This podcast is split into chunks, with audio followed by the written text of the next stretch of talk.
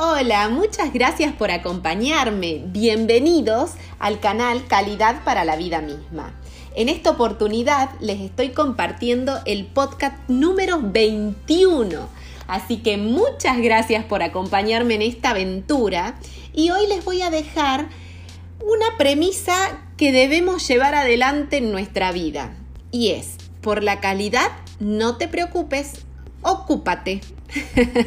Algo tan sencillo como no preocuparse y ocuparse que pareciera no tener ninguna complejidad, pues allá vamos. La, la, premisa es accionar. ¿Por qué es accionar? Porque es muy común estar preocupados. Siempre nos preocupamos en hacer las, las cosas bien, en que nuestras empresas crezcan, en que nosotros seamos buenos profesionales, en crecer, como profesionales, en posicionarnos en el mercado. Entonces, eh, en esa preocupación nos enredamos y construimos un montón de ideas o de estrategias que muchas veces se disuelven y quedan en nada. Así que la premisa está en ocuparse, no en preocuparse. La forma de organizar de manera eficiente una empresa o de llevar adelante servicios profesionales diferenciándose del resto, tiene que ver con el ocuparse y mantener una gestión ordenada, con objetivos claros que se puedan medir y plasmar en algo físico. Hay que plasmar en algo físico las ideas que surjan del negocio, las metas, las maneras de realizar los trabajos, mantener aparte en, este, en esta documentación una línea estética y coherente a la hora de enviar estos documentos y de generarlos también, ¿sí? Es muy importante contar con una imagen corporativa. No importa si me dedico a productos o a servicio, son cuestiones que no puedo dejar pasar por alto. Si lo que quiero es tener éxito y menos preocupaciones, debo tener presente mi imagen corporativa o muy en cuenta la imagen corporativa de la empresa a la que pertenezco. Una artista argentina que hacía unos programas al mediodía de unos almuerzos, una mujer eh, muy acotada en esta frase puntual, decía, como te ven, te tratan. Si te ven mal, te maltratan. Con esto, ¿qué quiero decirles? que el orden se ve y se percibe. Lo mismo pasa con la falta de motivación. Por eso es clave que vean en mí o en mi organización a la calidad andando, literal. Cuando me vean llegar, vean, uh, ahí viene la calidad. Y si pertenezco a una organización, digan, mm, esa es una organización de calidad. ¿Sí? Así que siempre tener en cuenta que no hay una segunda oportunidad para una primera buena impresión. Presentémonos como la calidad andando. Bueno, una de las cosas que me enamoró de la gestión de calidad es que ordena de manera muy visible y tangible las organizaciones. Por consecuencia, ese orden se traslada también a las personas y permite también que todos los miembros hablen el mismo lenguaje.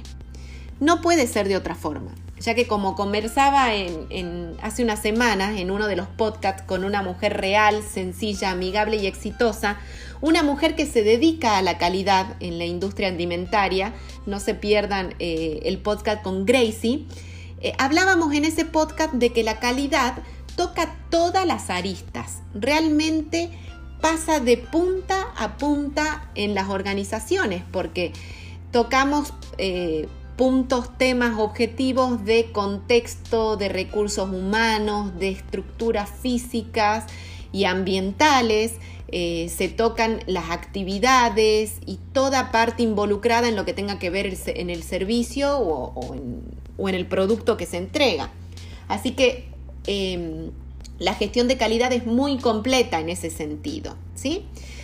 Entonces, me pasa muy seguido esto cuando hablo con gente. Muchas veces me dicen, bueno, hermoso todo lo que me decís, Pau, ahora yo quiero saber si realmente es necesario certificar con una norma internacional para que yo pueda tener un sistema de gestión de calidad. Eso sí o sí es, es, algo necesario y lo debo hacer? ¿Puedo tener un sistema de gestión de calidad sin certificarme? ¿O sí o sí debo certificarme? Bueno, la respuesta a la pregunta de si sí o sí debo certificarme es no. La verdad que sí se puede tener un sistema de gestión de calidad bien aceitado siempre y cuando el compromiso lo tenga totalmente asumido. ¿sí? Si yo tengo mucho compromiso, puedo lograr el mismo resultado que si tuviera una certificación internacional. ¿sí? Em, ese compromiso me va a permitir que la gestión de calidad tenga una organización documental y operativa ordenada, también va a permitir que el personal esté motivado, va a permitir que siempre maneje un enfoque basado en riesgos y que la luz esté puesta en el cliente, en el, destino final. Entonces, em, ¿debo tener una certificación internacional? Sí o sí, depende de cada caso. Como dice la canción de Jarabe de Palo, depende. De según cómo se mire, todo depende. Si yo sé y me pongo muy sincero que la organización a la que pertenezco, que yo como profesional, necesito un poco del rigor, necesito la obligatoriedad, necesito cumplir con fechas que me las demanda un tercero para poder plantear objetivos o necesito un marco de contención para llevar adelante una gestión, bueno, entonces sí, necesito certificar. Por eso, siempre va a depender de, em, de según cómo se mire y, y de cómo sea mi organización o cómo sea yo como profesional. Lo que puedo hacer desde mi lugar es nombrarles ventajas y desventajas para certificar calidad. ¿sí? Eh, en realidad hay muchísimas ventajas y desventajas. Solamente les voy a enunciar tres para que tengamos muy presentes. Y la, principal ventaja es el cumplimiento obligatorio de puntos. ¿sí? Esto lo hace eh, un marco de contención, una norma internacional que tiene requisitos que debo cumplir. Entonces, esa es una gran ventaja porque debo cumplirlos sin excusa a todos los puntos, salvo aquellos que no apliquen, entonces ahí ya se excluyen de la norma, ese es otro tema que es más amplio para hablar, pero es una ventaja el cumplimiento obligatorio de los puntos. Otra ventaja que para mí es buenísima son las auditorías externas. El hecho de que un profesional externo venga a auditarnos viene con una mirada fresca de nosotros o de la organización. Eso es muy positivo porque muchas veces en el día a día, cuando estamos envueltos en la vorágine, en, en, las actividades cotidianas, hay cosas que dejamos pasar por alto o que no podemos verlas. Entonces, cuando viene una persona fresca, con una mirada eh, limpia, por decir de alguna manera, viene alguien de afuera puede detectar muchas situaciones que quizás las tenemos en la punta de nuestra nariz y no las podemos ver por esto de la cotidianidad. Así que la auditoría externa es muy, muy positivo, ¿sí? Porque también hay algo que a mí me encanta, que estos conceptos que a veces confunden, pero no son eh, lo mismo, porque hay una diferencia entre ver que es observar algo con atención. Cuando yo veo, observo algo con atención. Y mirar, que es dirigir la vista hacia algo. Así que bueno, las auditorías externas son también una ventaja. Y sin duda la principal ventaja de certificar es tener el aval internacional. Eh, ese aval internacional nos permite aparte posicionarnos en clase mundial, nos permite competir con otras organizaciones, con otras empresas o con otros profesionales. Eh, muchas veces el tener el aval internacional o una certificación internacional de calidad puede ser la de excelencia o también la ISO 9001, nos permite acceder a otras cuestiones como licitaciones públicas, nos permite ser proveedores de multinacionales, que también eso es importante, cuando tenemos una empresa que provee insumos, así que es una gran ventaja. La gran ventaja creo que quizás la debería haber puesto en el punto uno, pero, pero bueno, es la gran ventaja. Y ahora les voy a enunciar tres eh, que podríamos llamarles desventajas, que también vuelvo a decir, como la canción de Jarable de Palo, ¿no? Depende de cómo se mire. Pero quizás si soy un profesional que recién empieza o mi empresa es pequeña, una desventaja puede ser contar con la inversión para realizar la certificación o, para, sí, para realizar la certificación, ¿sí? Eh, porque aparte no es que voy a invertir una sola vez, sino que tengo que tener presente el mantenimiento de esta certificación. O sea que esa inversión, que si bien vuelve en, con creces, porque para mí yo estoy convencida y les puedo...